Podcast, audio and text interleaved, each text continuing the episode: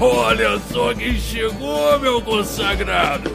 Aí, chefia, desce mais uma bebida pra essa mesa! Agora tu, meu irmão, venha cá, venha cá, não seja acanhado, guardei um lugarzinho aqui pra você, senta aqui. Pode sentar, rapaz, senta, que já tá começando o caneco furado.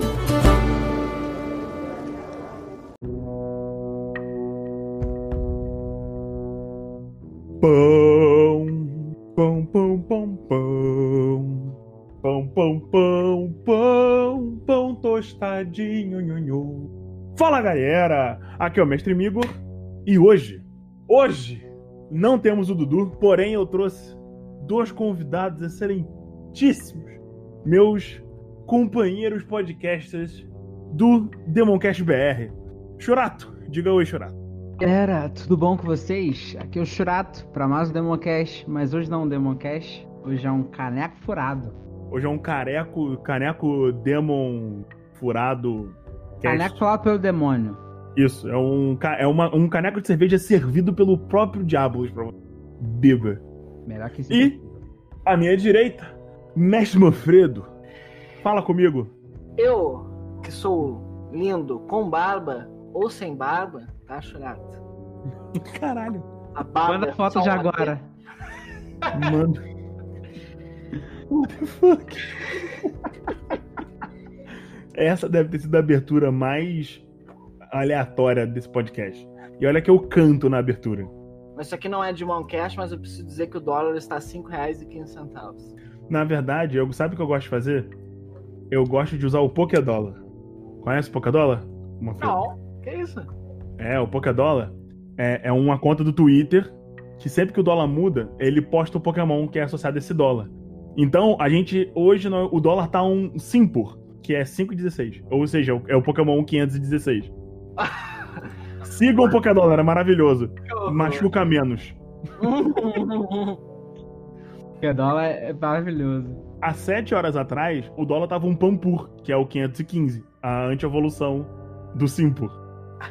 É uma, é uma- é uma maravilha, assim, você recebe uma má notícia com uma foto de um Pokémon. Aí você fica, olha que legal, um Pokémon, aprendi coisas novas, mas uma dor, né, no coração. Mas é isso aí. Você que não conhece a gente, Manfredo, a gente tem um podcast exclusivo de Demon Lord. Toda terça-feira de cada mês, de cada mês, nossa, de cada semana. E uma vez por mês a gente faz um podcast exclusivo a novos RPGs. Então você quer saber sobre lore de Demon Lord, dicas de Demon Lord, o que fazer com combeiros ou como matar jogadores, ouça nosso cast. É, como matar jogador é fácil em Demon Lord, é só você ser, sei lá, bem... Nem bem, se você ficar um pouco filha da puta já é o suficiente. Tem que se esforçar um pouquinho. Não tem, não, não precisa, cara, não precisa. Não precisa. Se você não deixar, sei lá, os 20 mil suplementos, não tem erro. Qualquer merda mata a galera, ainda mais no nível zero. Verdade, no nível 0 um, um- uma tossida mata o cara. É, agora Literalmente. ser esperto. entendeu? É verdade. Mas aí, mas aí é aquela coisa, né? Manfredo, eu queria te dizer uma coisa muito importante. As nossas opiniões a seguir, como membros no Caneco, a gente se reserva o completamente o direito de estarmos errados. Contudo, se você discorda, manda um e-mail pra gente. E se você concorda, manda também. Churato, me diz uma coisa. Tem e-mail, Churato? A vaca correio chegou. Toca aí o sino da vaca. Da vaca correio? E-mails!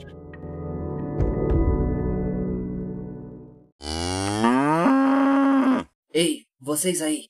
Eu bem vi a vaca correio fugindo com as cartinhas na boca. Fala galera! Aqui é o Mestre Migor e o Caneco. E aqui é o Dudu, Ah, o desculpa, Dudu. ogro sutil. Eu não tô mais acostumado, você, tem, você tá tão tri, tá tão longe, Dudu. Bom, a gente veio aqui falar pra vocês que nós abrimos um sistema de apoio para fazer aquela reforma do estabelecimento, contratar os funcionários, controlar, a- controlar a mente dos goblins que a gente tem controlado para fazer a, a entrega de comida, tá, tá ficando complicado e muito caro. A gente contratou um pianista chamado Ricardo. O graxá dele é editor. Além disso, eu acho que é isso. Se você curte o nosso conteúdo, temos um grupo do Telegram para os apoiadores aqui do Caneco. aonde nós vamos fazer várias recompensas. Considera apoiar o rolê. Confere lá no Padrim e no PicPay. A- as formas de apoio são 10 reais, que te bota no grupo, pra bater papo comigo, com o Dudu, a- com a Laura e com o Gustavo, que já estão lá no grupo. Também tem um apoio de 20 reais, que deve, que eu, pelo menos da forma que eu planejei, vai te dar uma chance de ser sorteado para ser de convidado em alguns episódios de qualquer campanha que eu esteja narrando, que não seja dos padrinhos. Quê? É. E, e aleatório. E depois eu vou te explicar isso, Dudu. Tá, tá, tá no segredo. Presta atenção, pato. E ao apoio de 30 reais, que vai te deixar elegível para as mini campanhas dos padrinhos. Basicamente é isso. Como assim? Como assim? Dudu, não pensa cara? muito Você nisso. Tá falando, não tô sabendo nada. Desce o pato com batata!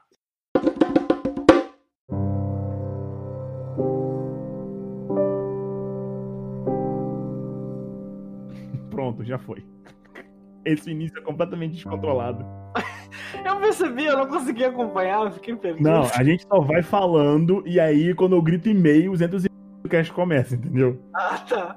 É, é tipo assim, eu invento formas diferentes de chamar os e-mails, sempre falando com o convidado, tipo, ah, não sei o que. Agora a gente batizou os e-mails de vaca correio. Ah, No último cast não teve e-mails.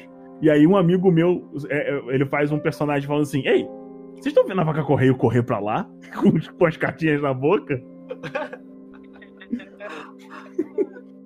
e aí o cast só começa. essa? Tipo, nem, sem explicação nenhuma. É só a voz do moleque falando: Ei, ei, ei, eu vi, acabei de ver a vaca correio passar aqui com as cartinhas na boca correndo. E ele só vai pro cast, No caso, eu fui atropelado pela vaca. entendeu? Aí, tipo assim, no. Quando entra os e-mails, tem um mugido. E aí a gente faz os e-mails. E quando termina os e-mails, é um bode fazendo bé e entra o podcast. Ai, meu Deus. Mas, aleatório com Jonathan, nós. Jonathan Manfredo, do que se trata esse podcast? Hoje iremos É falar louco. sobre o Demon Lord, Ai, Senhor das Sombras. uh, Você mudou, está uma voz sedosa. E Porque falar o- sobre o destruidor de tudo. o Demon Lord é sexy? Ele é sexy, ele é muito Ah, muito. gostoso, Ele- né? Ele é gostoso. Ele come o mundo inteiro. Ai, meu Deus do céu. Manfredo, Manfredinho, meu querido, me diz uma coisa. Digo. No nosso primeiro tema aqui, no, no- na abertura desse podcast maravilhoso, nós batizamos ele de Salve a Princesa e Morra Tentando.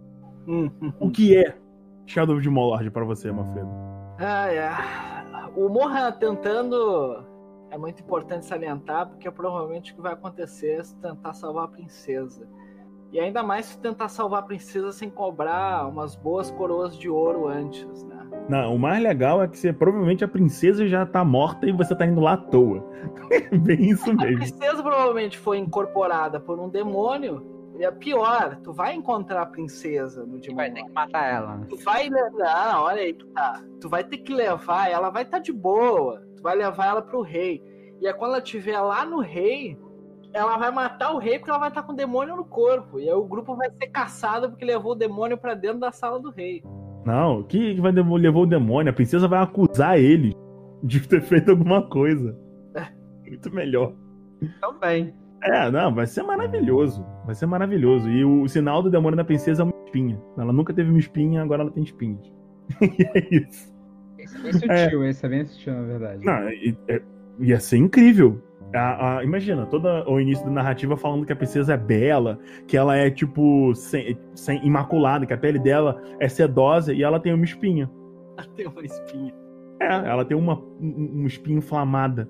E aí a galera só fica tipo, não, que isso, é só uma espinha. Porque é óbvio, essa é a primeira sessão e você ninguém, ninguém sabe exatamente o que tá acontecendo. E aí quando você entrega, ela corta a garganta do rei, acusa o- os, os, os aventureiros terem assassinado ele, e depois eles descobrem que aquela. Que ela realmente nunca teve a pele zoada através, sei lá, de, uma, de um quadro dela. E eles têm que voltar no, no castelo pra ou matar o demônio ou matar a princesa. Um dos dois resolve. O legal é que assim, eles podem tentar. Quando eles derrubarem a princesa e saltearem ela, é quando eles colocam a mão na espinha, é um olho. Nossa, quando eles, quando eles espremem a espinha, é um olho, né? Olhando assim. Um olho purulento. Então, eu acho que a gente começou bem. A gente saltou assim. Vários, vários assuntos de uma vez só. Mas. Manfredo, por quê? Porque, assim, a gente abandona o capa-espada e vai pra coisas mais, como diria o, o Churato, agressivas, mais É. maduras.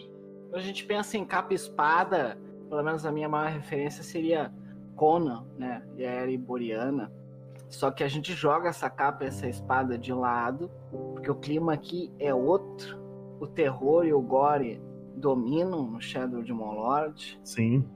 A alta fantasia se faz presente, coisa que também não tem no capa e espada.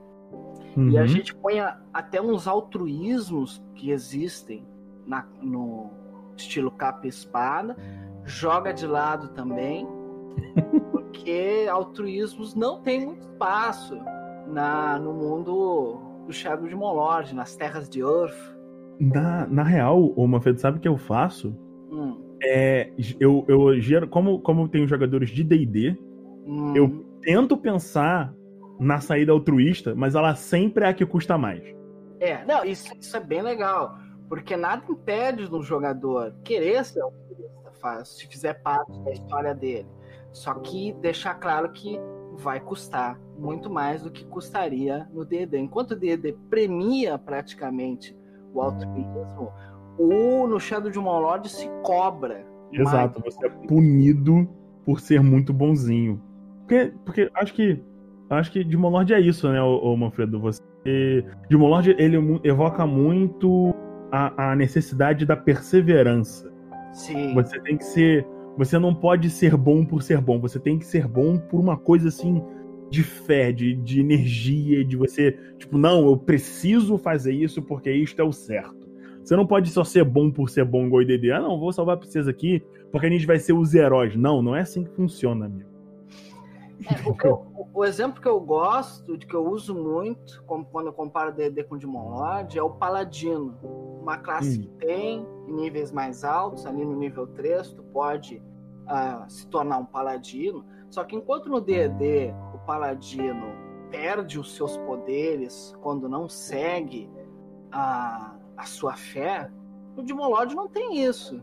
Se ele não seguir sua fé, azar. Ele continua tendo todos os seus poderes. Então isso exige mais ainda de um jogador que quer jogar com um paladino que é fiel à sua fé, porque ele não tá seguindo ao seu dogma, porque Uhum. se ele não seguir ele vai ficar fraco. Tá seguindo porque ele é realmente fiel ao seu dogma. Porque o, de repente o paladino, o coleguinha ali do lado, é um baita de um corrupto e tem o mesmo acesso aos poderes do que ele, não é Sim. punido por isso. É, Isso porque- faz o paladino de Monlord ser, quando ele é fiel aos seus dogmas, ser mais verdadeiro. é, é uma coisa. Demon Lord evoca muito o Dark Fantasy, né? Como a gente já.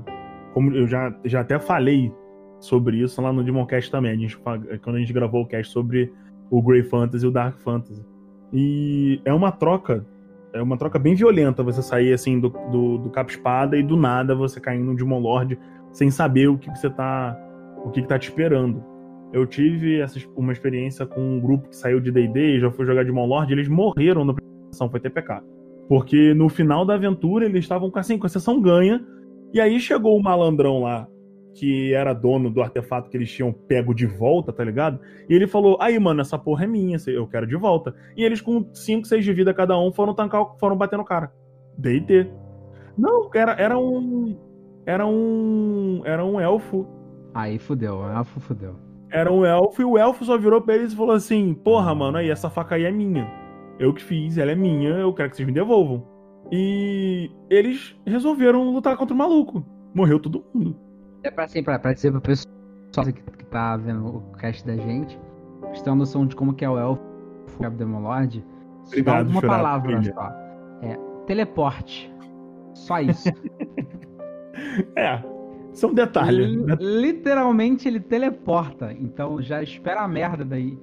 E assim, e eles estavam com menos da metade da vida cada um. Tipo, tava. Eles estavam jogando aventura de nível 1 e eles tinham acabado de ganhar a aventura. Eles foram. acharam o bicho do mal, mataram ele, salvaram a garota, salvaram o outro, o outro menino.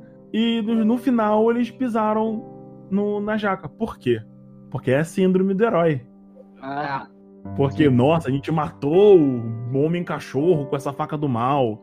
hahaha, só vamos a criança e tal. E aí, quando chegou o vilão, o vilão mesmo, eles falaram, não, porque a gente vai bater em você. Matou todo mundo. E detalhe, é, é, matou todo mundo de uma forma assim, ó, bonita, tá ligado? Foi linda. Foi tipo, teleporta, corta, corta o pescoço de um, leva uma porrada, começa a dar facada no outro, morre, taca a faca no terceiro enquanto ele tá fugindo. Sabe? Foi nesse desse jeito.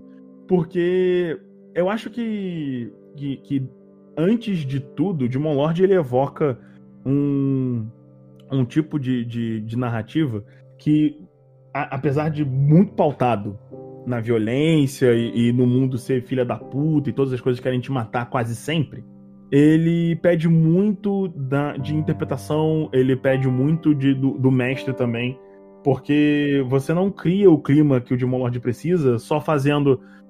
Ah, você acerta, você toma dois de dano. É, uhum. é, ele teleporta pra cá. E ele vai atacar você agora, ele te dá uma facada.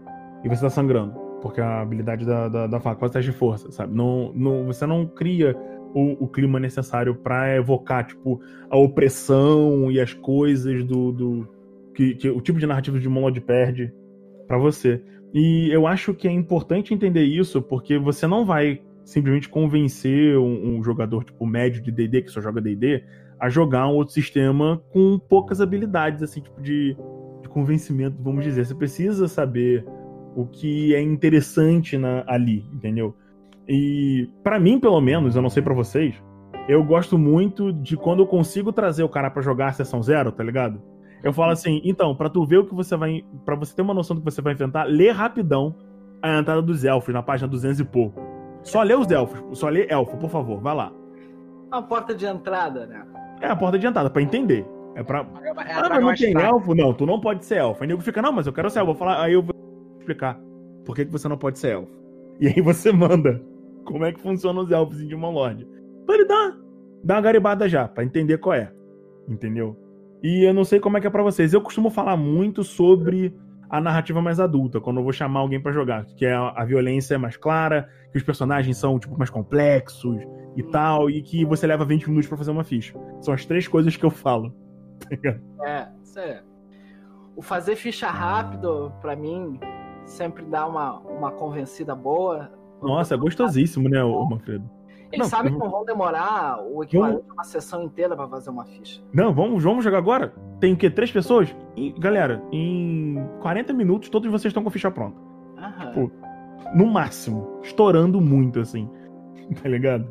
Eu gosto de dar de entrada ali a, aquela lore, quando vai se usar a lore do cenário mesmo, de Earth, Pra vocês que usam lore do cenário? É, pra quem usa lore do cenário, eu gosto de apresentar aquela situação ali do Império caindo nas mãos dos orcs, por que, que os orcs se rebelaram. isso é bem legal, também, isso é bem legal.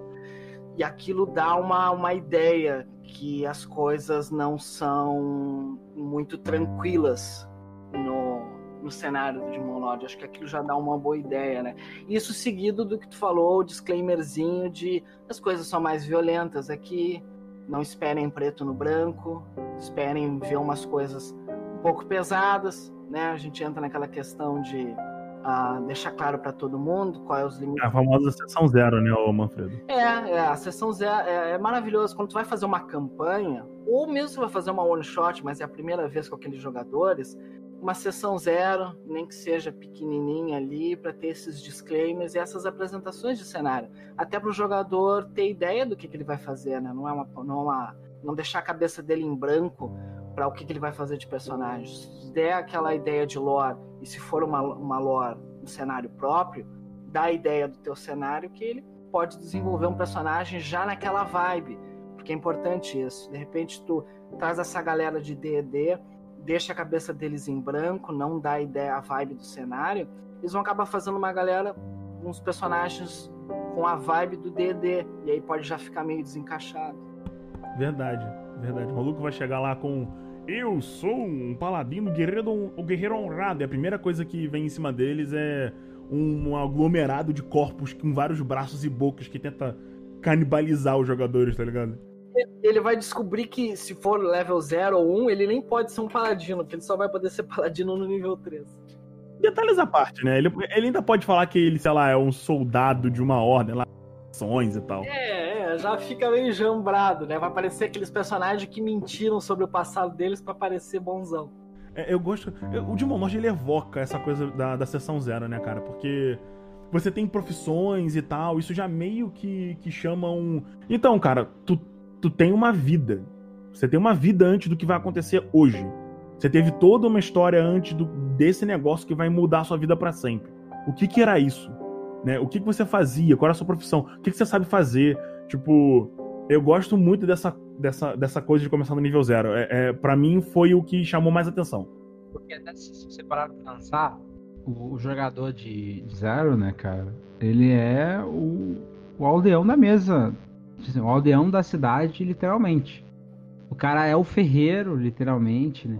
O cara é o açougueiro, o cara é o padre, é o coroinha, é o cara que, que fica, sei lá, empelado no, no lago. É esse tipo de cara, entendeu? É uma pessoa comum, sem uma perícia. Fica o quê no ar? Nadando pelado.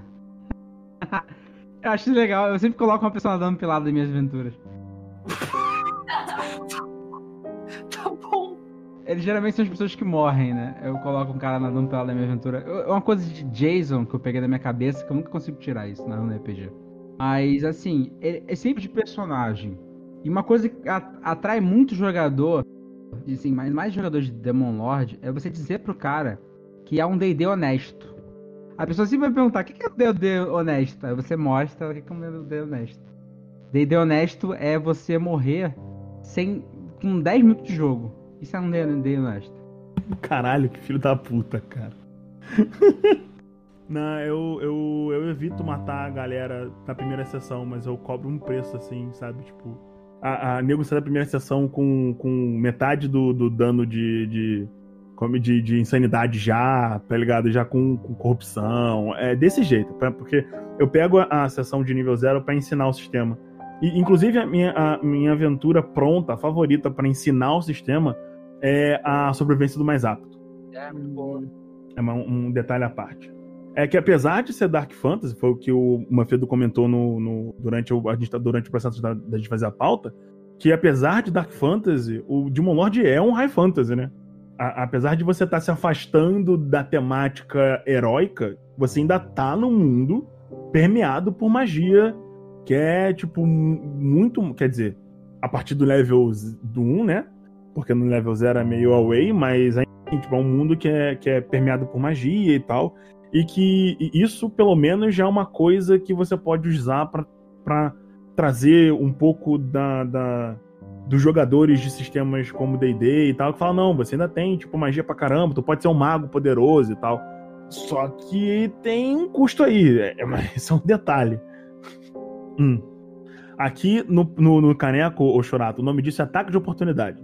Então, dar uma ataque de oportunidade aqui. É a frase que eu acho que mais traz jogadores de D&D pro Shadow Demon Lord, as magias de nível 0 são boas. É maneiro, né? É bem maneiro. É bem maneiro. Dependendo da tradição, né? Uma tradição meio cagada no level 0. Ah, mas porra, Manfredo, quantas tradições tem? Putz, do básico, umas 30 Mano, poucas. são 30 escolas de magia. Se 20 são boas, são dois terços de aproveitamento aí, cara. É, é verdade. As outras 10 são claramente escolas de, de- que você pega só pra complementar uma ideia. Tipo, quem pega música? Acho que ninguém pegou. Eu não conheço ninguém pegou música até hoje.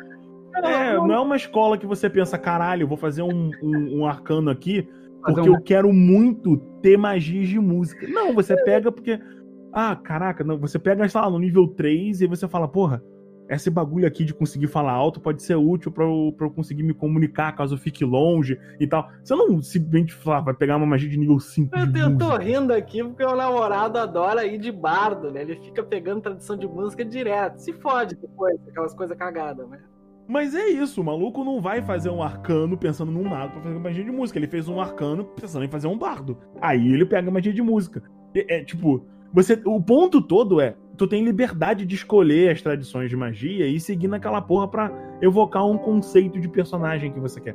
O, o, o, o não é tipo, ah, não, eu sou forçado a usar aí essas magias aqui. Não, mano, tu pode escolher o que você quiser, foda-se. Faz o que você tá pensando aí, mané. Vai lá. Isso é bem Liter- massa. literalmente, né, na verdade. É, é literalmente isso, né? Porque você faz. O, o, o, o mago, né? Ele não tem um. Você tem essas escolas, é escolhe, brother. É, é isso. Vai lá.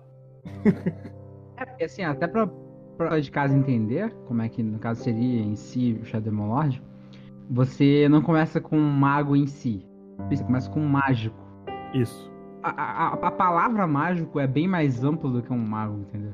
É você é alguém que faz magia. E assim, cara, tem tanta tradição legal e tanta tradição merda, desculpa, mas tradição de música é muito ruim, cara. É. Demais. Por exemplo, não, eu ia falar da tradição de água que você pode afogar as pessoas. A tradição de água é legal, cara. A tradição de água é legal, porque dá pra você fazer magia de gelo, porra. Você pode virar um cronomante. Chonato, tô fazendo aquela, aquela, aquela, aquela aventura, né? O Bocas Secas. Aham. Pô, a forma que a que a, uma das personagens da aventura mata a galera é com a magia de, de, de afogar. Foda-se. Pô, com um bagulho que é chamado boca seca, né? Não, é, não, é, é- É é- eu, não, eu não vou entrar sobre. Se eu começar a falar sobre aventura, a gente vai ficar gravando três horas. Mas, basicamente, um dos, dos monstros, entre aspas, da aventura é uma. É uma Neire, Neirade. Eu não, não, não consigo pronunciar, só sei pronunciar na minha cabeça. E ela é um espírito da água. Eu peguei a ideia de, de Driades e tal do Dimolord e adaptei porque eu precisava. Ela é uma ninfa da água. Ela, quando ela precisa brigar, ela não briga na mão, né? Ela usa magia e então a galera morre pra ela afogada fora do rio. E aí todo o mistério da aventura é baseado no que eles encontram vários é, trabalhadores afogados longe do rio. Tipo, secos, só com o rosto molhado e. Caralho, o que que tá acontecendo, entendeu? É, é lindo. Uma aventura é legal. Tô, tô ajudando a desenvolver com o Ego, é. Ficou maneiro. Mas. Eu acho que a gente pode fazer um último comentário sobre os magias de Molord. Diarreia odiosa. Cara, é porque você não conhece, cara. Você tem que conhecer a Cavidade, cara. Selar Cavidade é a magia mais divertida que tem no Shadow Demon Lord. Você em casa entender como é que é essa magia, você pode fazer três coisas. Você sela a boca do cara, selar mesmo. Você, você pode fechar o- os olhos do cara, ou você pode fechar o cu do cara, literalmente. Não sei se pode falar palavrão Ah, o, o cara é parada explícita. Mas- Todos os episódios são mais 18. Ah, então tranquilo. É, cê- você fecha o cu e os genitais do cara. Ele não consegue nem cagar, nem Nossa, mijar mais. e ele morre se cagando, porque ele não consegue evacuar, Nossa. tá ligado? Puta Isso merda. quando genitais não caem por conta de outras magias, não apodrecem e caem. Cara, a minha magia favorita é o, o esqueleto vivo em carne. E que o conjurador faz o esqueleto do alvo ficar vivo. E caso ele morra pela conjuração da magia, o esqueleto rasga a, a, a pessoa de fora pra dentro e pula pra fora do corpo e passa a ajudar o conjurador. Pra mim, essa é a melhor magia. Porque eu, eu tô pra matar alguém com isso até hoje, não consegui. Porque eu preciso muito. Preciso muito. Sei lá, eu não consegui ainda. Na, é- é- o dano não foi suficiente. Fiquei bolado. Nunca é, né? Nunca é. Fiquei bolado, fiquei triste. Eu falei, nossa, vai ser maravilhoso, eu vou matar esse maluco. Vai ser o esqueleto dele, um esqueleto dele maneta. E ele vai começar a bater na outra personagem enquanto ela tá lutando com o vilão. E vai ser, porra, eu preciso disso. Só que não rolou. Cara, a única vez que eu consegui matar, só pra encerrar essa parte de magia, um jogador com a magia proibida foi uma magia de nível 8. Foi um príncipe demônio que controlou no jogador. Eu esqueci o nome da magia. Sei que ela faz o seguinte: ela faz o jogador ficar vendo a pessoa que ele mais na vida dele morrer várias várias vezes. Aí quando. Aí isso vai estourando a, a, a vontade do jogador. Aí quando chega ao limite, ele fica maluco com a insanidade dele aparece uma faca na mão dele. Aí ele se mata. Caraca, gostei. Quero mais. A Qual o é- nome? Cara, não lembro de cabeça. Vou te... Me manda depois, porque eu super vou usar isso no, no, no futuro. É, essa magia ela é, ela é pesadíssima. Se matar, literalmente. Não, o eu tenho um vilão aí que eu tô cozinhando pra eu poder. Nossa, ele vai vir. Ele vai vir usando, sei lá, o cu. Primeira rodada, uou!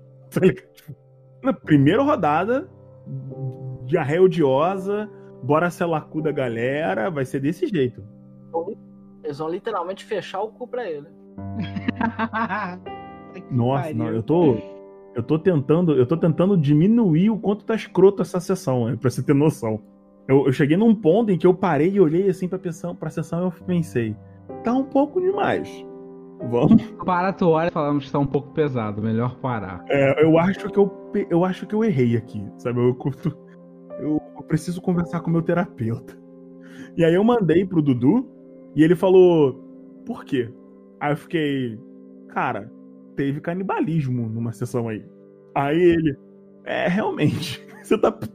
Pra subir a barra agora, você tá tendo que ir longe. Entendeu? Por que não? É, porque eu fui, eu, eu acho, eu, eu dei um passo longo, tava tipo assim, é, ah, aranhas, oh não, sacrifícios. Aí veio uma sessão de boa, aí treta, treta, treta, louco, violência, que não sei o que. Em algum momento tem um canibalismozinho e aí violência generalizada e pessoas tendo orgasmos. A partir desse ponto, você já perdeu a mão completamente. Entendeu? É esse padrão de aventura que a gente quer. Então, quando eu fui fazer a próxima sessão, eu tinha que ir mais longe, né? Entendeu? E aí eu só fiquei, ok, tá um pouco demais. vamos, vamos dar uma controlada nisso. E eu acho que é com isso que a gente pode entrar nos três tipos de jogos que a gente tem de Monlord. Ai, meu Deus. É... E, obviamente, vocês já sabem disso, mas eu estou falando aqui para os queridos ouvintes. É, nós temos. O livro base de Digimon Lord fala sobre três tipos de jogatina. Você pode fazer o que você quiser em casa. É, que é o terror, que é o psicológico e, que é, e o gore. São os três tipos de narrativos de Digimon Lord que o livro base te apresenta, inclusive, exemplos e dá ideias de aventura. Se você lê com gosto e cuidado a parte do mestre. Ele te explica toda a forma de criar uma aventura de Digimon Lord. É importante, inclusive, você ler esse pedaço. E dentro desses dessas três tipos de narrativas, eu quero saber o que, vocês acham importante narrando especificamente terror em Digimon Lord. Ah, tá. É, descrição de ambiente. Eu acho que é o mais importante. Para terror, principalmente o que está acontecendo à volta do jogador para funcionar, na minha percepção, né, de mestre, mestre há pouco tempo, pelo que eu considero de terror, acho que uma boa descrição do ambiente e dos fatos que estão acontecendo em volta, melhor forma. Não, logicamente, você não, não um Tolkien, né? O novo Tolkien do século XXI. Não precisa ser um Tolkien do século XXI. Não precisa, por favor. Mas falar assim, ah, você é esfaqueado por trás. Pô, não, né? Não. Agora você sente, sente uma... o vento da janela, mas ela não estava fechada? Aí também não. Mas assim, você sente uma lâmina gélida perfurar seu corpo. Quando, quando dá assim, você sente. Você, você deslumbra uma criatura às suas costas. Porra, olha a diferença de você esfaqueado pra essa cena que eu descrevi. É bem. Toma facada. É bem mais impactante, né? Sim, sim. É, eu acho que a imersão no. Uma boa, uma boa qualidade de, de, de narrativa para imersão é importante em, em, terror mesmo. No terror num geral, assim. Mas. É, eu acho que é importante citar que Demon Lord não é um terror puro, é um terror com ação, porque você pode defender. Todos os personagens têm a capacidade de se defender, apesar de geralmente estar na desvantagem. E com isso, eu acho que eu vou, eu vou, perguntar aqui pro Manfredo. Manfredo, o, o que que é o terror com ação para você? O como como que você trabalha essa ideia do cara, esse bicho é muito perigoso, mas você tem uma espada. E aí? É, é uma coisa que foi um, um, um teste para mim quando eu comecei a mestrar de Monlord, porque minhas, minhas referências de terror eram outras na época. Né? Como eu falei do Conan ali, minha referência era mais uhum. capa-espada, uma coisa mais catulesca, onde tu tem. Onde os personagens principais são mais frágeis diante daquele desconhecido poderoso. E quando tu tem ação envolvida, a coisa fica um pouco mais é, Resident Evil na sua época uhum. boa, né? Onde tu tem um poder de fogo, tu tem a capacidade de revidar isso. E foi difícil no início para eu balancear, era fácil eu cair num DD e virar um power play, e a coisa ficar um pouco épica e ficar bem longe da, da proposta do Demon Lord, né? E, uh, começou a exigir mais de mim como mestre, sentar e pensar melhor a aventura. Eu sempre fui um mestre mais preguiçoso, né? Sempre gostei de improvisar ali, dá, dá. Mas quando tu não tem tanta experiência naquela área, me obrigou a sentar e pensar mais como aquela criatura uh, vai impor respeito, vai impor medo nos jogadores, vai trazer um clima de terror, vai deixar eles com o cu na mão ou com o cu selado, né? Dependendo das magias que ele tem. Mas ao mesmo tempo eles vão ter um, um poder de fogo de responder, não necessariamente à altura. O ideal é aquela, que aquela criatura, se ela vai impor, a medo neles é porque mecanicamente ele tem capacidade disso também, porque afinal é um sistema D20, é um sistema Sim, é. porradeirinho é. ainda. As, é, as, criaturas não são puramente uma narração, a narração tá ali para pôr peso, mas se a ficha delas não corresponder, os jogadores podem acabar sentindo durante um combate contra ela que era, ele era muito visual, e, ele era muito papo e pouca ação, né? Então, pra galera que tá de repente com uma referência diferente, dá de cara com o Demon Lord, que é Dark Fantasy, porém High Fantasy, alta, magia, alta, fanta alta fantasia, de sentar e analisar melhor as mecânicas das criaturas, ver o que, que ela tem em mão ali, para poder usar de forma mais eficiente. É, acaba que. Oportunidade aí pra dar que é a, hum. a melhor frase acho que define essa, essa situação. Correr é uma opção e geralmente é sempre a melhor. é. É, é, é, Demon Lord tem essa coisa de que que eu gosto bastante, que é que você, primeira coisa, você para você narrar bem Demon Lord, os, os jogadores precisam se importando com o que tá acontecendo. Porque o, se, se eles não se importam com os personagens, ou não se importam com os NPCs, tá, e daí? Que diferença faz eles morrerem? E daí eles não vão ter medo. A essência do medo é, é, é empatia. Você vai se sentir. Você vai se ter medo de alguma coisa dar um problema quando você se importa e quando você gosta daquilo. Então eu tenho, eu, eu tenho um, uma forma de narrar de uma morte que, não, que não, não sei se é padrão de vocês. Eu gosto de enfatizar muito as coisas boas que acontecem com eles, tá ligado? Tipo, é, relacionamentos positivos com os outros. Tipo, nem, nem, todo mundo é meio babaca, mas tá todo mundo na mesmo, no mesmo saco de merda, né? Então, não é que toda hora a, a, os outros, os outros tipo, NPCs são filhas da puta. É só, tipo, cara, é um mundo, tá ligado? Se você estiver morrendo e eu não tiver como te ajudar, eu vou fugir, foda-se, eu não vou me sacrificar por você paciência, não tem o que fazer, Daniel. É, é, meio que isso. Dentro de um capa-espada, é, o poder da amizade é salvar o, os dois. E eles iam ficar, nossa, super amigos e iam derrotar o vilão. Em Demon Lord, não. O vilão mata os heróis caso eles fazem, façam merda. É isso. É, tipo, vocês perdem. E essa. É, você evocar essa coisa do. Olha só o que vocês vão perder se vocês forem derrotados. É, é isso que eu acho que é o mais importante para você, tipo, fazer o maluco chegar, tipo, suando bicas. Ele vai lutar contra o chefe, ele tá tipo, bora, a gente tem um plano, a gente não sei o que tem que fazer, e é óbvio que sempre dá merda. Mas o, a vitória em Demon Lord, ela sempre vem com um preço. E eu acho que essa é a ideia do terror, do terror com ação do Demon Lord, né? É, você tá. Você, você é tipo um cara que, por uma circunstância da vida na sessão zero, você meio que ficou puta traumatizado e resolveu aprender a se defender. De uma forma, tipo, muito tensa. Por exemplo, um mágico. Você se fudeu fodas e falou assim: quer saber? Essas porra desses livros aqui que eu achei, eu vou estudar essa porra toda e eu quero ver o próximo desgraçado que vir em cima de mim. Tu vai explodir a cara dele. é, entendeu? E aí, mano, mas tudo. O poder em Demon Lord sempre cobra. Porque você pensa no seguinte: você tem uma cidade, por exemplo, e daí, de repente, quatro pessoas estão muito acima da média, tá ligado? Eles são muito mais fortes. Tem um maluco que faz magia, ele consegue explodir coisas à distância, invocar, tipo, energias místicas. Cara, pessoas à sua volta vão esperar que você faça alguma coisa. Mas aí é aquela coisa, mano. Até o, o, o criminoso mais fudido da cidade e, sei lá, a, a criancinha mais inocente vai contar com o seu personagem para defender todo mundo. Ah, quer dizer, se você tiver numa cidade com toda uma estrutura de personagens em volta. Caso você só esteja, sei lá, viajando, as coisas no, no mundo querem te matar. E aí, por que você está viajando? É sempre. Tem que ter sempre alguma coisa a se perder. Porque a partir do momento que você não tem nada para perder em Demon Lord, morrer é mais fácil.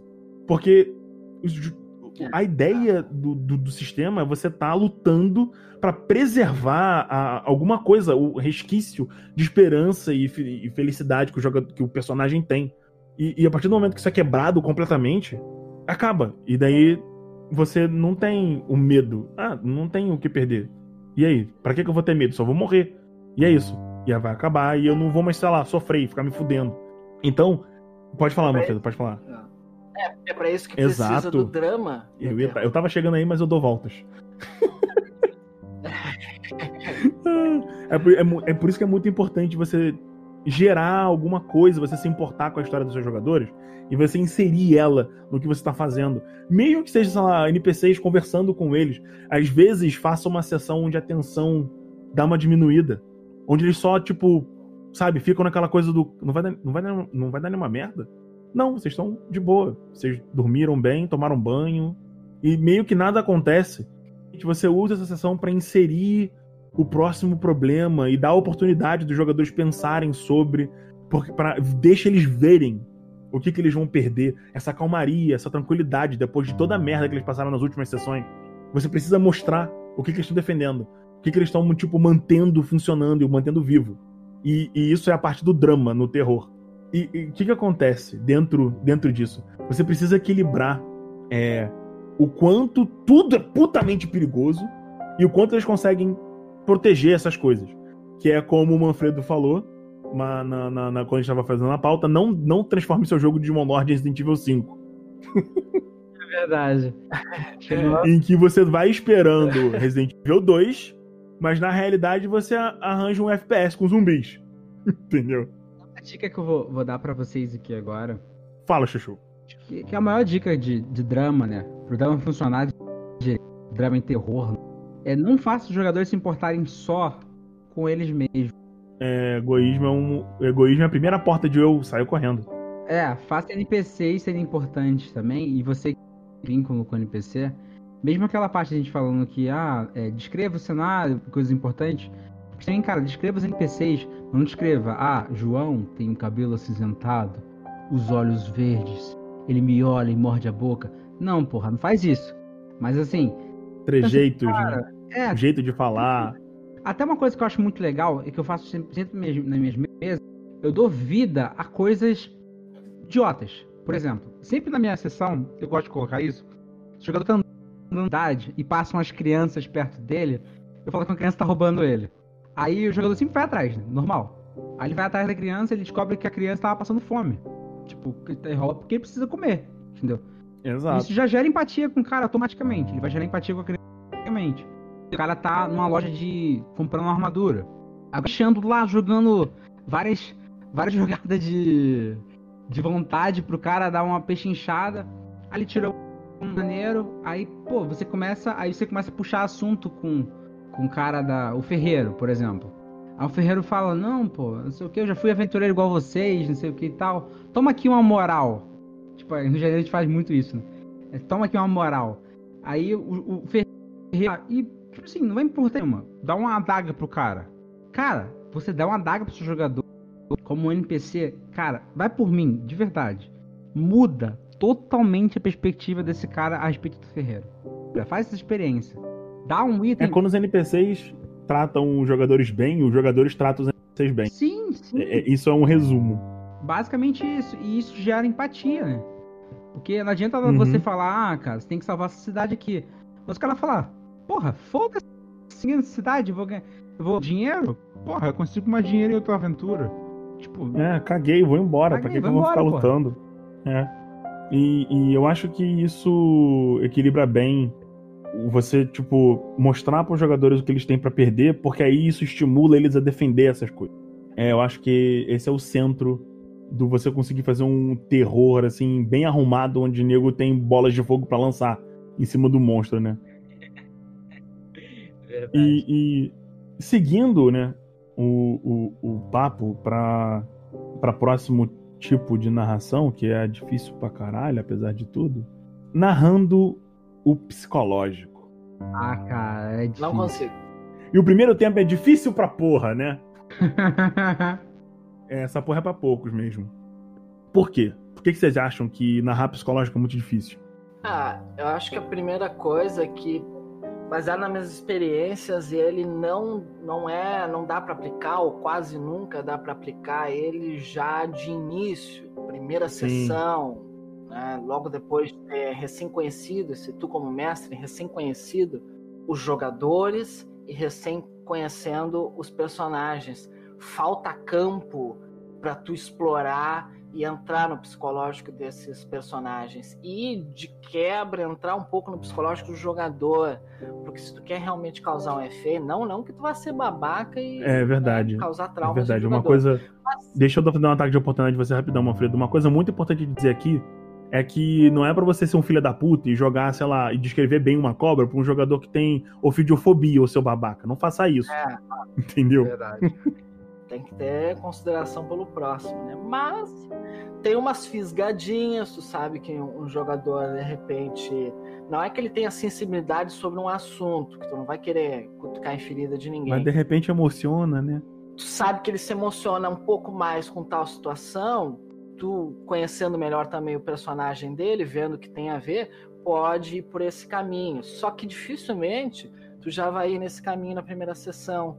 Então é o que torna o terror psicológico um pouco difícil, porque tu vai querer E- fazer você precisa criar adiante. gordura pra você poder queimar no terror psicológico. Eu acho que ele é, ele é muito Isso. difícil pra você fazer assim de, sabe, de na cara, justamente por causa disso, Porque- por causa por causa disso que você falou, Manfredo, que ele exige um conhecimento, um- ele é mais sutil, é uma coisa tipo de escolhas, e ele vai se construindo num- junto com o personagem. Então, é- ele é mais uma coisa que você tempera os outros tipos de narrativa com do que é muito super centrado no, nesse jeito de, de você narrar o tempo todo, naquela coisa bucólica e tal. E, pelo menos pra mim, ele funciona melhor da- dessa forma que você falou. É importante frisar uma coisa que eu acho que até o Manfredo vai discordar disso que eu sei. é que a narração, no caso de um terror psicológico, ela fica muito boa se você na- começar a narrar esse tipo de terror, complementando os outros, claro, já num nível de mestre do jogador. Aí você vai perguntar, ah, Churato, por quê? Cara, no nível mestre, ele tá achando que tá muito foda. Mas geralmente é, nesse, é nessa parte do, da sessão de jogo que as coisas começam a desandar muito, entendeu? Por exemplo, ah, vamos colocar aqui uma sombra, que em Demolord a gente trabalha com sombra. Com plots de campanha que conduzem geralmente a campanha do lado A, lado B, do, do começo ao fim. Geralmente no- nos níveis de mestre, que é o do nível 7 até o nível 10, o jogador tá muito forte. Assim, ele não tá, não tá forte no nível D&D, né? Logicamente. Nível D, no nível 3, capa na cara do Strad, né? Mas no Demolord não dá pra fazer isso. Mas o cara já tá tão forte que ele já consegue vários inimigos com não tanta dificuldade. Mas o mundo à sua volta já tá muito fodido.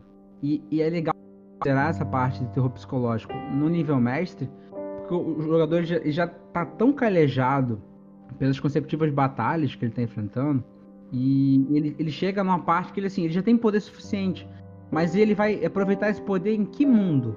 É nessa parte que- que é legal você colocar, já que as pessoas já estão desacreditadas, as pessoas indo todo mundo, aquela parte mais acinzentada, né? Do, do, do, do NPC, do mestre. E é bom você frisar isso nesse, nessa parte do jogo, que o jogador já, já. Ele assim, ele tá dizendo, tô foda agora. Mas o mundo tá merda, já começa a puxar pra melancolia, pra uma. Pô, tô foda, mas eu vou aproveitar que mundo. E. E, e é assim, eu acho que é melhor você trabalhar um terror psicológico, no caso, uma narração psicológica, porra mesmo, é nessas fases finais que o jogador ele, ele vai ser levado por isso, cara. Querendo ou não. Faz esse teste aí pra você ver. Eu já começaria a, a usar dessa, dessa coisa mais pessoal no nível de especialista já. Já começa a introduzir umas coisinhas do da galera, tipo, é, é, lidando com histórias pessoais e tal, esse tipo de coisa. Mas realmente o terror psicológico ele brilha muito no nível mestre, quando você já consegue explodir tudo, mas às vezes tacar uma bola de fogo no problema não resolve. É, porque até assim, pra, você consegue. Você consegue curar uma ferida externa, mas curar o coração já é difícil. Nossa, churato filosófico. E, e para você, ô Manfredo, como é que funciona? Então, vocês falaram aí do nível, do nível mestre, até o Chirato falou que talvez eu não fosse concordar com ele. Eu, eu, concordo com o que tu disse, mas é que eu tenho, o Chirato sabe, eu tenho problemas com o nível mestre. É onde as coisas ficam high fantasy demais e eu sou um cara que fujo muito de high fantasy. Não é as minhas referências, não é um bagulho que eu curta, não é o tipo de fantasia que eu curto. Então, quando chega nesse momento, como me falta experiência e referência nesse tipo de fantasia, é comum que eu me perca, as coisas caem para um power play com facilidade, eu não consigo aplicar uh, terrores que não sejam o simples terror gore, porque fica difícil para mim lidar com uh, os inimigos dos jogadores. São criaturas mais abissais, mais enormes a nível de poder, só que os jogadores também estão nesse mesmo nível e eu sofro bastante. Eu não deixo a uh, as minhas ferramentas de, de terror psicológico, essas coisas, para o nível mestre, porque eu tenho receio de que quando eu chegue lá eu já esteja tão perdido que eu não vou conseguir aplicar elas no nível mestre e deixei de aplicar elas antes. Eu, inclusive, tem aquela galera clássica, jogadores de DD, que eles mestram só até o level 12, né? Tem esse grupo de, de mestres que eles só vão até o level 12, eles não mestram além. E eu, eu tô assim com o Demon Lord, eu não tenho tido interesse em mestrar uh, do 7 em diante, porque chega num território. Cara, eu, eu vou eu vou te falar que eu gosto de construir a narrativa pro ápice da, do, do, do, do, do terror psicológico explodir no nível 7 para frente. Então você. Eu, o que, que, eu, que, que eu faço? Eu, eu, eu, utilizo as três primeiras sessões no nível 0, 1 e 2 para estabelecer um pouco da história. Então, tipo, nível 0, o que fez vocês virarem essas pessoas que vocês são. No nível 1, um, então, é, as coisas começam a ficar meio tensas. No nível 2, é um, um, geralmente é uma violência ou teta aleatória, que é aquela coisa do caralho, coisas ruins acontecem, tipo, estamos alcançando nosso primeiro objetivo, e aí na, na, na, no nível. Assim que ele chegou no nível 3, a sessão do nível 3 ela é tranquila é, é, show de bola, caralho. A gente superou as dificuldades do nível, do, do nível aprendiz. Porque a ideia do Digimon Lord é que você vai de um civil comum para uma pessoa que se defende dos horrores do mundo. Então, eu crio uma narrativa do nível 0 ao nível 2, porque a partir do nível de especialista, brother, o bagulho é outro. É, há uma clara escalada de poder do nível, no nível 3 e no nível 4, em que você já começa a se defender melhor ali no, em Demon Lord. Você começa a sobreviver a uma, umas punições mais, mais, mais, mais assim, mais firmes e tal. Então, eu gosto muito de começar a estabelecer qual é o drama no nível de aprendiz e aí apresentar ele de fato no nível de especialista. E assim, não precisa ser necessariamente o, o foco da, do foco da parada, tá ligado? Porque do nível 3 ao, do nível 3 ao 7 é muito nível, cara, é muita sessão. Tu pode botar aí duas sessões para pra galera upar. E aí você consegue trabalhar a narrativa interna dos personagens, dar a oportunidade deles pensarem, interagirem com NPCs e tal. E aí depois começar a botar tiro, porrada e bomba. Entendeu? E, e assim, porra, entrei no nível 3, caralho, não tem nada acontecendo, a gente ganhou mesmo. É, vocês ganharam. Vocês passaram pro nível 3. Isso é uma vitória. Entendeu? E aí, no nível 3 é, porra, tem o padeiro, o padeiro é legal, o velhinho padeiro me dá pão, que não sei o que lá, e minha família, e papapá, eu tô em casa, e, e, eu consegui o que eu queria, meus objetivos, eles foram cumpridos, e agora, o que que eu faço? Eu, eu já, eu já tô acima da carne seca, que não sei o que lá, e aí vem, opa, tem esse negócio aqui. Mas, cara, problema distante. Pá, e essa merda vai crescendo, e daí volta a, a do terror e, e a, o problema engolindo os jogadores e ficando cada vez mais, mais horrível e tal, que não sei o quê. E eles ganham. Chegando no nível 7. Caralho! Caralho! Toda. Todo, tipo, a gente salvou, perdemos pessoas, a vitória, mas aí o preço do, do aprendiz pro especialista é menor. De repente, pô, não consegui salvar uma das quatro pessoas que eu tava tentando salvar do nível, do nível aprendiz pro especialista. Mas eu consegui salvar três, né? Porra. Menos mal, né? Não é, né? Eu consegui fazer alguma coisa. Eu, levantei, eu me levantei contra o perigo e eu saí vitorioso apesar do preço. Eu posso ter, sei lá, me machucado, me machucado ou tido uma atitude que, que gera corrupção, por exemplo, uma, uma atitude muito maligna, mas eu sei que no futuro isso vai valer a pena, porque eu salvei as pessoas. No nível especialista, esse, esse preço tem que ser pessoal. Ele, ele tem que começar a cobrar coisas do, do personagem ou da, dos NPCs diretamente envolvidos com os personagens.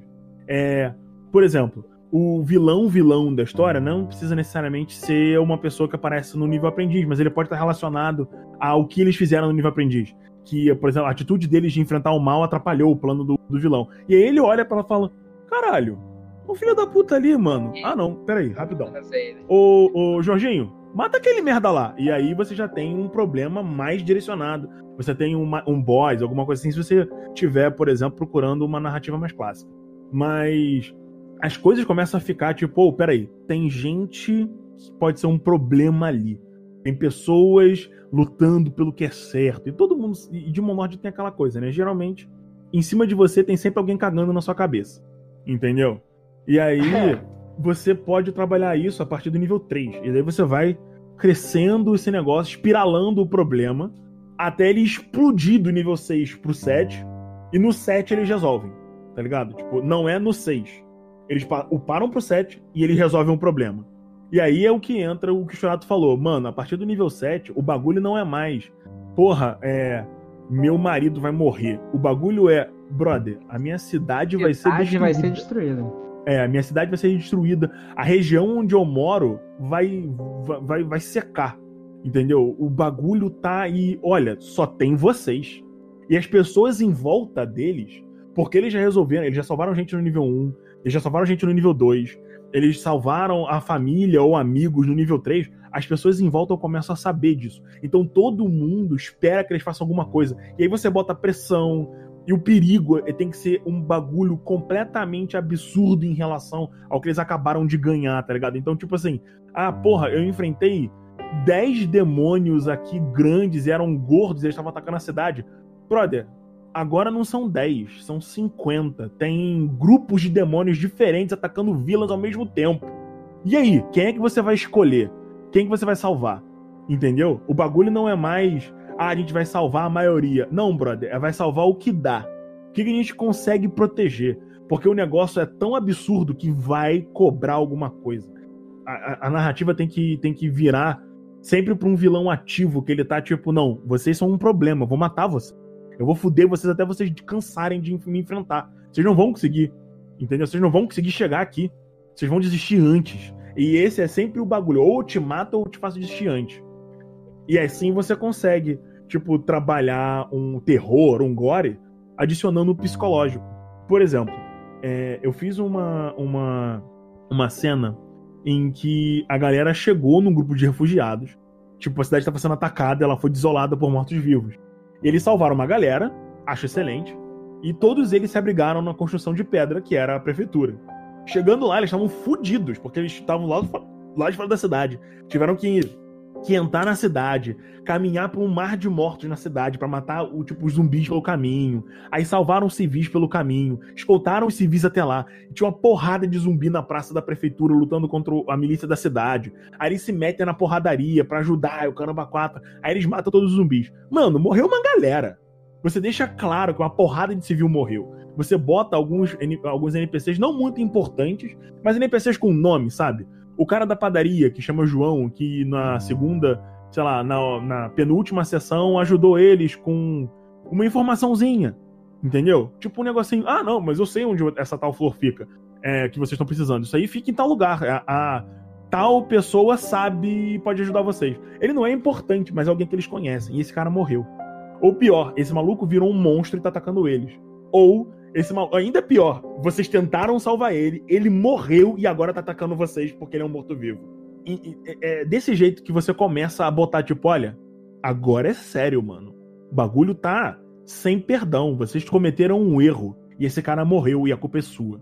E aí, eles chegaram num, na prefeitura e, mano, tinha uma galera fodida. Tinha o um papo de 500 habitantes, alguns que eles conheciam.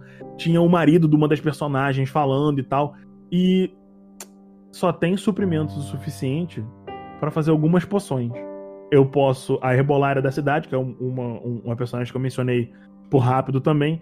Ela fala: olha, é, ou eu posso fazer incrementos mágicos para curar rapidamente a ferida de vocês, ou eu posso tratar os cidadãos daqui. Vocês têm que decidir. Mano, a reação dos jogadores foi: caralho, Igor. Eu falei: gente, é isso aí. O que vocês vão fazer? Vocês vão se curar para enfrentar o general do inimigo, ou vocês vão ajudar o povo para eles conseguirem fugir melhor? O que vocês vão fazer? É, é até legal você falar de, de escolhas, né? Eu acho que isso, isso fica muito bom nos níveis de Mac, até barra psicológico. Na mesa que eu jogo atualmente, uhum. a gente tá no, na última sessão, a gente tá na penúltima, na verdade, a gente jogou a penúltima sessão. Aí o mestre deu duas escolhas pra gente. A gente tava no meio de um cerco de elfos, a, a, a fortaleza. Aqui tava vindo um dragão junto com os elfos. Né? A gente tinha duas escolhas. Ou a gente enfrentava o dragão, ou a gente ajudava os soldados a reagrupar e, e, e salvar né? Porque a, as hordas conseguiam, conseguiram invadir os muros e estavam indo na direção dos aldeões, tentando se fugir para dentro da, do castelo. Logicamente, a gente fez o mais heróico, né? Que é enfrentar o dragão. Foda-se os outros. Normal, padrão. Padrão. A gente conseguiu vencer o dragão com muito custo. Mas é, a, a, descrição que veio depois foi, né? Que havia peças importantes para personagens que morreram nossos. A gente já tá. Sem contar que em Demon você morre bastante, né? Eu já tô no meu terceiro uhum. personagem já. Todos da minha mesa estão já no terceiro personagem. E todos tinham família que a gente construiu. Foram sessões bem divertidas. E esses personagens que, que o pessoal tinha, né? Esses irmãos, essa família, essas mulheres. Todos foram mortos, tipo, brutalmente mesmo. Foram empalados. Tiveram cabeças arrancadas e jogo contra os soldados. E, cara, isso tem um peso. Se é pra gente que já tá. Na minha mesa já é um RPG mais galhofa, a gente deu uma baqueada. A gente parou assim falando, porra, foi pesado, né? Isso foi pesado. A gente não esperava. Cagamos no pau aqui, hein? É, a gente não esperava que isso acontecesse. Porque até, é, como eu falei, nesses níveis de mestre, e até para você ver já é, a, a, a o, o, os são mais cinzas, né? É como o Alfredo falou no começo do cast, não é preto no branco. Não é você entrar na caverna, goblins e ir embora. Cara, os goblins, tipo, tem uma história, você tem uma história também. É, toda a sua volta tem uma história. E, tipo assim, em Demolord, goblins são mais civilizados, né? E você. Não dá pra meter um louco desse daí, mas. Chorado, chorado. Fala. Camadas de cinza com manchas de merda. É, por aí. por aí, entendeu? Mas assim, personagem seu de Demon Lord, ele é assim. Ele não é. Ele é aquele cara que vai ajudar. Se convém, é. pra ele, né? Que se não for, dificilmente o cara vai ajudar. Então, o Sim já tá presente no jogo todo. Exato. É. E, Manfred, você quer comentar alguma coisa? Porque eu acabei fazendo um monólogo aqui. Não, é, é, em relação a essa questão do psicológico, já se comentou do drama. Acho que não comentamos aí o uso da corrupção. Eu até eh, acho que foi o Churato que adicionou isso aí. Até quero te perguntar qual é a especialidade da corrupção no psicológico. Eu acho que a corrupção, no caso, para você que tá na entender, é um ótimo som do seguinte: é, quanto mais atos malignos, mais tem, mas a corrupção vai te dando marcas visíveis, né? que você vai deixando a sua natureza é, maligna aflorar. Vai te dando, sei lá, um olho na tua mão, você começa a feder a morte, uma criança morre cada dia que você dorme. É, os cachorros te atacam na rua. E assim, para você ter uma, uma, questão psicológica, que geralmente é, criaturas que controlam a psique do jogador e tentam deixar ele acho, no Demon Lord, são criaturas chamadas diabos. A gente até fez um cast específico para elas no nosso Demon Cast, que elas trabalham toda a perspectiva do jogador de ele estar tá perto do mal, ele fazer o mal, ele cometer o mal e ele ir sendo corrompido e deixando de ser aquela camada cinza e se tornando negro, literalmente. E isso ia afetando é, não só narrativamente ele, mas ia afetando também no, o, o, personagem em si, né? o físico do personagem. E, e vai tornando ele mais mais é à toa que em Demon Lord, você, diferente de DD, né? Que eu acho que DD tem gente que tenta fazer isso, mas não dá certo. Em Demon Lord você consegue fazer uma campanha de personagens 100% malignos. E, e dá certo. DD, você tentar, eu te, eu já narrei D&D muito na minha vida, cara, eu te dou certeza 100% que não dá certo. Tem tem uma aventura de você ser de um lord. Você é um, vocês são tipo, trogloditas e você tem que escrotizar total uma região. Tem que ver, tem que ver qual é essa aventura aqui, eu não tô lembrando de cabeça não. Ah, eu não me lembro o nome dela, mas você tem que tipo fazer atrocidades para ganhar ganhar. Você tem que ser muito filha da puta matar gente, fazer um negócio assim, e aí tu vai ganhando pontos de acordo com o tipo de maluquice que você faz para levar pra um deus, um negócio assim, sabe? Nervosão. Cara. Nervosão. É, cara, é, corrupção, eu uso o, o corrupção no. Minhas, eu uso mais insanidade no nível mais baixo.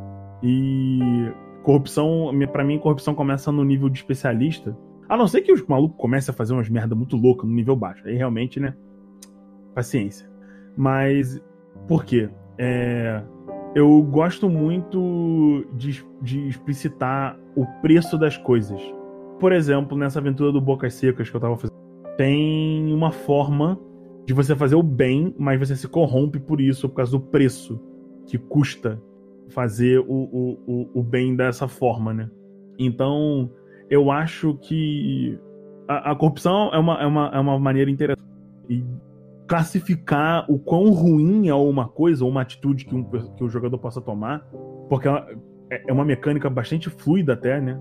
E eu uso ela muito para nivelar maldade. Então, quando a resolução de uma de uma aventura ou de alguma coisa é ser tipo cruel ou, ou desprezível de alguma forma, eu utilizo corrupção para nivelar isso. E eu não uso muitos pontos de corrupção de uma vez só. Então, tipo, ser só muito filha da puta, se você só ser egoísta, isso não dá corrupção. Você tem que ser cruel, entendeu? É, é, é, é, eu acho que é sobre isso. É sobre você ser, tipo, especialmente cruel. Porque egoísmo é uma coisa natural. Você vê toda terça-feira alguém sendo egoísta. Agora, você matar uma criança porque você precisa do sangue dela para fazer um ritual que vai salvar outras pessoas, sem ter, por exemplo, procurado nenhuma outra alternativa, é complicado isso. É um pouco, né, pesado. É, e aí já umzinho de corrupção ali. Por quê, né? Você matou uma criança inocente, sabendo que isso não é muito legal. Ah, mas eu salvei gente. Cara, matar uma criança jamais vai sair da sua cabeça. Não interessa se salvar 20 pessoas. Você sempre vai ter um. E se eu tivesse outro jeito? Eu gosto. Eu, eu penso muito em um monstro que eu acho um monstro muito divertido. Que eu, inclusive, eu modifiquei para fazer para ficar ainda mais divertido. Que ele. O que ele faz? Se você perde uma luta contra essa criatura, ela não te mata. Ela pode amaldiçoar você e você fica paraplégico. Tá, mas e aí, você não consegue fazer nada? Não, você só não consegue se deslocar.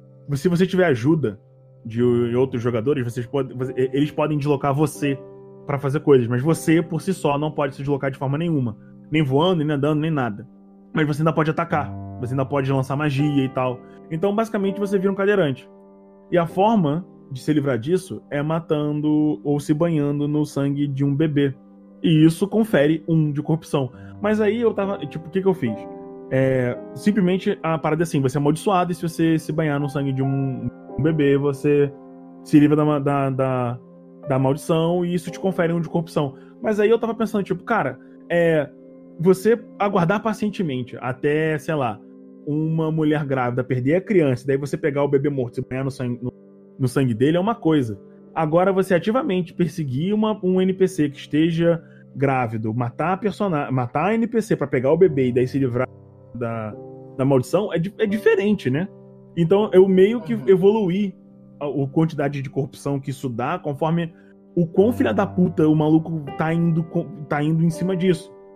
Então assim, em Demon Lord você sempre tem uma forma de não fazer a merda. Ela só custa muito caro e geralmente dá muito trabalho. E tem uma forma fácil, tipo fazer um pacto com um demônio ou um, um diabo. E é, é sempre sobre isso na- nos meus jogos. É o quão você. o quão fundo você tá indo naquilo. Tá ligado? Tipo. Até porque nós- a gente que é mestre de morte sabe, um, do- um ou dois de corrupção não gera problemas mecânicos pro, pro, pro, pro personagem. Ele gera problemas de interpretação. É uma coisa fora do espectro mecânico do jogo. A partir do 3, 4, que o negócio começa a ficar. A, a mecânica do jogo começa a ser punitiva realmente com, com quem tá cometendo o, o- cometendo esse tipo de ato. É, Eu acho que é isso, basicamente. Você precisa entender que você consegue aplicar no jogador níveis diferentes de corrupção de acordo com quão dedicado na maldade ele vai. Vocês já deram, vocês deram excelentes exemplos de, de interpretação em relação a isso. Eu preferi falar um pouco mais de mecânica por isso, porque eu não, eu não ia adicionar falando sobre mais drama, sabe? Não, porque escolhas. Não, não, mano. É mais. Tipo, olha, você tem que nivelar mesmo. Não adianta, maluco, ah, matei uma criança, toma cinco de corrupção. Não é assim que funciona.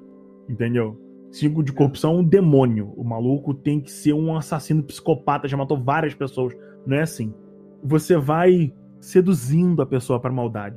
Mata essa criancinha, você vai salvar 10 pessoas. Hum, o que, que custa? É só uma criança, só uma vida. E aí, imediatamente, você cria um. Não, mas peraí, algumas vidas valem mais do que as outras. E, já, e você já vai, começa, já vai começando a dobrar a bondade do, do personagem dessa forma. E aí você aplica a corrupção. É uma coisa de sedução. Você escolher o caminho fácil. Entendeu? Você ser seduzido pela maldade, porque não vai dar tanto trabalho. Vai ser tão mais fácil só sacrificar essa criancinha aqui. A gente salva a vila. E aí? Quanto vale a vida de alguém em detrimento. Quanto vale o sofrimento de poucos em detrimento do, do, do bem-estar de muitos? É esse tipo de coisa, sabe? É esse tipo de questionamento que você pode apresentar para os jogadores para eles se sentirem seduzidos problemas de, de formas cruéis. Sabe que isso que tu falou, que vocês falaram, me lembrou uma situação. ó, teve uma campanha que eu mestrei ano passado, acho que foi do nível 1 até lá pelo 8, não deu pra terminar. Mas Hã? Você não, você não terminou? Ou você não terminou porque você não queria narrar no nível mestre, hein, seu Manfredo? Vagabundo é. ah, pior que foi falta de conseguir se reunir. Foi falta de conseguir reunir esse. Não, é, sabe que ah, foi uma situação engraçada, porque foi o contrário da ideia que tu deu, onde com- conforme ah, foram se elevando os níveis da campanha, ah, foi havendo mais situações para ganhar corrupção. Por causa do, da construção do personagem que um dos jogadores fez, ele começou com muita corrupção por ser um conjurador de magia proibida, só que ele buscou durante metade até o fim da campanha abandonar essa vida corrupta e buscou se limpar, buscou uma foi uma Maneiro, história de maneiro. redenção daquele personagem. E aí foi tudo ao contrário, ele começou muito socado de corrupção e ele começou porque é uma questão mecânica que o Demon Lord tem, quando tu upa um personagem que adquire magia, tu pode esquecer magias anteriores e trocar elas por magias novas. Toda vez que ele upava, ele desaprendia uma magia de corrupção e aprendia uma outra que não era proibida. E ele foi ficando cada vez mais sem o set de corrupção, de magia de corrupção, e aquelas magias que ele ainda tinha, porque ainda faltava nível para trocar, ele não usava. Ele se negava a usar magias de corrupção. Ele já tinha umas marcas lá do início, quando ele adquiriu as tradições. Ele buscou ah, perder elas. É, Ele te- foi engraçado porque lá no final ele sacrificou uma criança para poder, em troca, como pagamento, perder as marcas de corrupção. Ele se perdeu na sua busca de corrupção. Eu achei, eu achei até legal isso, porque por mais que ele buscasse tanto perder esses pontos de corrupção, essas marcas, ele se desesperou tanto quando ele ficou deformado pela corrupção, que ele fez um ato que lhe daria corrupção para ter a chance de perder aquela aparência putrefa Não, é, que ele tava. velhos hábitos, né? Difíceis. É, pois é, São difíceis de superar às vezes. Entendeu? Uhum. E, e eu- a, gente, a gente já até falou, deu uma pincelada sobre, é, e como o cast já tá se alongando, vamos para a parte de gore. Como é pra vocês? A parte da violência. É fácil, né? Ah, é fácil. É só você É ser o- desnecessariamente descritivo. É a porta de entrada do Demon Lord. É, violência. Violência gratuita. A- a- a- a- pessoas perdendo bucho. Uhum. é o- É usando o nojo, né? O famoso. E É, a gente não tem mu- nem muito o que falar sobre gore, mas é basicamente, cara, é a violência. é até legal assim, te dar, dar uma, uma ataque de oportunidade em você. Te dá uma Brilha, Alec. coisa assim, jogadores que estão querendo jogar Demon Lord. Isso é um suplemento de Demon Lord da semana chamado é, Filthy Dynasties. Moradores de Filth, né? Que é, é os reinos das cidades. né, Que conta a, uma variante de Goblin, que é um Goblin mais parecido com D&D. Você que gosta de usar Goblins em D&D. Lords são diferentes, como já falei nesse cast. Mas essa, essa variante é um pouco mais parecida. Mas é bizarro você ver que a criatura, ela é tão caso gore. Eu acho ela perfeita pra gore, porque quando eu eu falei, cara, que tem que fazer uma aventura. Imagina o seguinte: é um goblin que gosta de comer merda e beber xixi. Só. E ele mora no esgoto da cidade. Só que aí você faz uma aventura assim. Eu vou te dar, uma- vou te dar um plot de aventura pra você usar na sua aventura. Um nobre deixou o anel dele cair dentro do, do, do sistema de esgoto. Quer que alguém vai lá pegar. A gente vai fazer isso uma aventura de jogadores de nível iniciante pra baixo. Mas é é os jogadores veem essa situação que não é uma situação que você vai ver jogando D&D, cara. Você nunca na sua vida vai ver cara bebendo um pote de merda. Um pote de xixi, ele, assim, vários cambuquinhas é, embaixo de castelos, de casas, é, pegando xixi e merda e os bichos bebendo mesmo. Tipo assim, comendo merda literalmente. E jogadores têm que de umas criaturas dessas. Nunca na sua vida você vai ver isso. E você nessa cena vai ser muito legal. Pode confiar. É uma dica que eu dou pra você. Depois dessa ideia que o Chorado acabou de imprimir na cabeça de todas as pessoas, a gente reitera que o gore é meio fácil. Porque é meio que só isso, né? É só você ser nojento, violento. É, ele é uma boa muleta, né, Pra você utilizar pra dar um sentido de perigo e tal, mas se você usar demais, você vai deixar, tipo, os jogadores meio anestesiados. E é por isso que eu volto no de vez em quando dá uma baixada de tensão, dá uma baixada de bola pra nego fazer um, um, um hard reset, sabe? Porque ele fala, eita, caralho, dá pra, dá pra ser tudo mais tranquilo, né? E aí, chablau. Entendeu? E aí você bota a criancinha de cabeça pra baixo pisando no ventilador, sabe? Literalmente. E é até que, eu, que a gente acabou de falar, que se você narrar gore, porque geralmente quando o cara vem de outro sistema, tipo, geralmente Ele não tá esperando Entendi. agora. Né? É, não, não é nem isso. O cara já não sabe fazer. Ele não sabe fazer um terror. E a porta, acho que é o, o crack do Demon Lord é o Gore. É a porta de entrada pra drogas mais entendeu? Mas Sim. você vai começando com o Gore, que geralmente é fácil, e é o mais simples, na verdade, né? E, e vai desenvolvendo. Você que tá começando a mestrar Demon nosso cast, cara, Gore é muito simples de narrar. Você nunca vai narrar isso em D&D, logicamente, né? Se não traumatizar seus amigos. Mas aqui em Demon Lord você tem aval 100% pra fazer isso. E você é assim, incentivado pelo sistema literalmente pra fazer isso. É a melhor dica que eu dou pra você. É, uma coisa que é importante reiterar que é muito importante você estabelecer até onde você pode ir com algumas coisas com seus jogadores. Porque né, não é legal, às vezes, simplesmente inventar da sua cabecinha que, sei lá, o personagem feminino de uma personagem tá grávida, do nada, assim, de graça.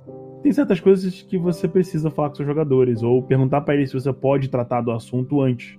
É, eu acho que isso é muito baseado no bom senso. Se você acha que algum assunto pode ser desconfortável, pergunta para os jogadores se ele é desconfortável. Se eles falarem, não, tá de boa, e aí, aí sim você usa ele.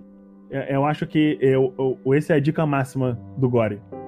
O... Sessão Zara tá aí pra isso, né, cara? Exatamente. O que, que o cara. O que, que o caboclo. o que, que ele não quer e o que, que ele quer, na verdade. Uhum. Acho que a melhor solução de fazer isso é pessoal. Sim, claro. E a última coisa que a gente pode falar sobre Gore, que é. Nem toda violência ela é física. Você pode agredir seu, seus, seus amiguinhos sem precisar só descrever como violentamente ele matam as pessoas. Às vezes, você só descrever como uma cidade está passando fome, as pessoas estão tão mal, desnutridas, também pode ser violento para alguém. Pensa nisso. E Manfredo, você tá quietinho? Tô quietinho, eu, eu aproveitei, eu fugi rapidinho pro banheiro. Então, o Chorato falou sobre beber xixi, você foi no banheiro. Pois é, me deu veio essa imagem desse golpe na cabeça. Mas eu acho que agora é isso, não tem muito mistério, não. O simplesão. Né? Não tem muito mistério, não, realmente. Não tem muito mistério. É só você tomar cuidado pra não ir muito longe. Qualquer um dos três, né? Qualquer um dos três tipos de, de habitação reside nisso. Né? O Manfredo tá muito certo agora. Nossa. Acho que foi, acho que foi a coisa. Acho que foi a frase com mais bom senso que a gente falou nesse cast. Na, na realidade, você precisa meio que tá de boa com tudo. Qualquer uma das três paradas você pode passar um pouco do limite. Cuidado. É, e eu queria pedir para vocês, pra gente, pra gente começar a encerrar o cast, quais. Solto. O que, que vocês diriam aí sobre sua experiência com o sistema? Sobre, sei lá, aventuras que vocês indicam para de entrada? Ou experiências legais que vocês tiveram? Essas coisas assim com, com o Demon Lord. Brilha. Vai mais empurrar pra mim, Guri? Filha da mãe. Cara, eu até quando eu mestrei pela primeira vez de Lord, não tinha tanto acesso aos suplementos, não tinham em português ainda não tinha nenhum, não tinha acesso aos ingleses ainda.